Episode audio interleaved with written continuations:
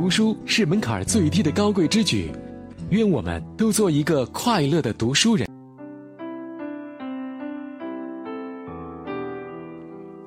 小的时候看《千与千寻》，以为就是一个小女孩跟随父母来到乡下，误入了一个怪物的世界，然后小女孩在这个世界冒险，最后带领自己父母逃离的童话故事。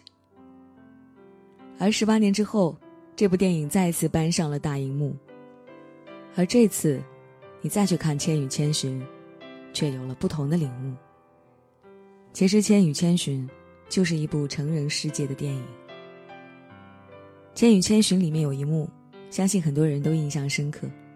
千寻的父母在冷冷清清的街道，突然发现了一个美食琳琅满目的免费美食，他们没有任何质疑和等待，就进去吃的大快朵颐，直到天快黑下来，他的父母吃的还不肯走，最后千寻进去叫他们的时候，发现他们都变成了猪。餐厅的老板把鞭子抽打在千寻父母的身上，他们发出了。猪一模一样的嚎叫，什么油脂、唾液、食物残渣，全部都喷到了地面上。这样的食物一看就有问题啊！可是他们却跑进去大吃特吃，他们纵容自己的贪婪和欲念，变成了猪，最终变成了被人控制和奴役的动物。其实想想我们现实的成人世界，又何尝不是如此呢？排队免费领鸡蛋和听讲座。最终却因为自己的这点贪念，买了对方高价的虚假保健品，免费让你玩游戏，最后你玩的爽的飞起来的时候，想要升级却怎么也升不动，必须花高价买他们的装备。于是我们恍然大悟，在悄然无息中，变成了被割了韭菜的猪。不仅如此，许多人因为自己的贪念，正在变成麻痹、盲目的状态。因为超前消费的渴求，陷入网贷的陷阱，最后发现钱永远也还不完；因为短暂快感的迷惑，戒不了熬夜的习惯，自身的健康岌岌可危；因为嘴巴贪恋高热量、口味重的食物，可是自己却脂肪堆积大幅翩翩。一个人有欲望很正常，可是如果不懂得克制自己的欲望，就会像千寻的父母那样，变成任人宰割的猪。最后连自己的名字都记不起。《千与千寻》中最让人怜惜的人就是无脸男。汤屋里面热闹非凡，可是无脸男却一直在外面游荡，因为汤屋的那些人看不起他，不让他进来。只有千寻没有用世俗的眼睛去看待他。下雨那天，千寻看到他站在雨中，担心他被雨淋湿了，便打开门让他进来躲雨。无脸男是一个被孤独吞噬的人，他极度渴望爱。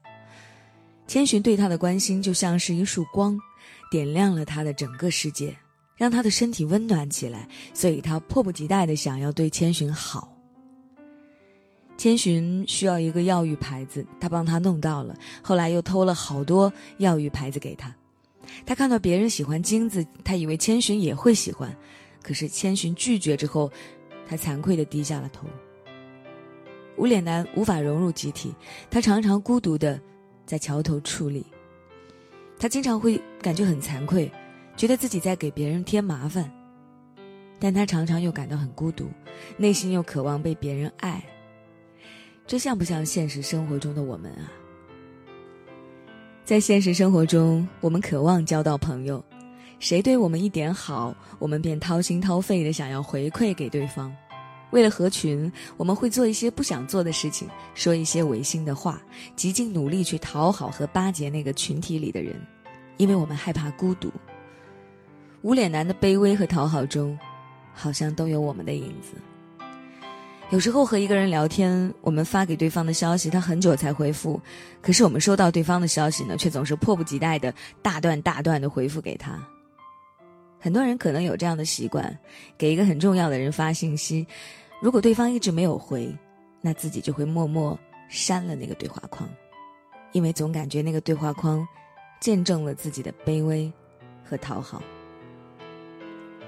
我的很多朋友都曾经把自己的微信头像改成了无脸男，而他们都或多或少有过这样的经历。无脸男为什么是没有脸的？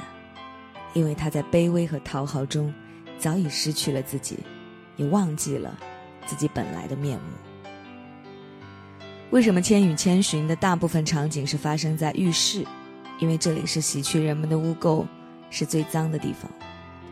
汤婆婆讨厌别人不做事，只知道吃饭，可是他自己的儿子才是最大的巨婴。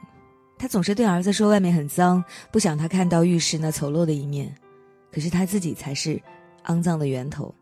他可以在上一秒钟对顾客笑脸相迎，下一秒又对员工变脸痛骂。锅炉爷爷最向往自由。他年轻的时候去过很多地方，曾经仗剑走天涯，可是中年之后，却被困在一个锅炉房里面。这四十年来，他一直在锅炉房添煤加炭，吃了睡，睡了吃，无限次循环。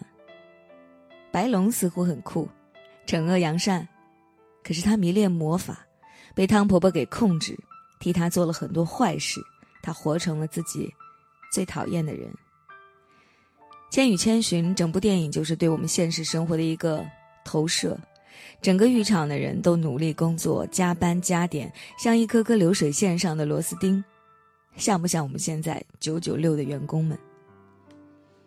你看这个青蛙，劳累之后在窗户口抽烟，和我们加班的员工在窗口抽烟有任何区别吗？电影当中，汤婆婆会夺走每个人的名字，最后只剩下一个字，这像不像我们现代人？融入社会之后，只剩下赵经理、钱医生、孙律师、李老师。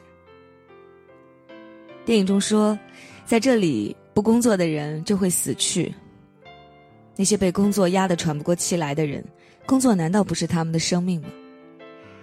无脸男在浴场撒下金子，那些被工作重压的人都悲眼屈膝，弯下腰去捡。他们都曾经有诗和远方。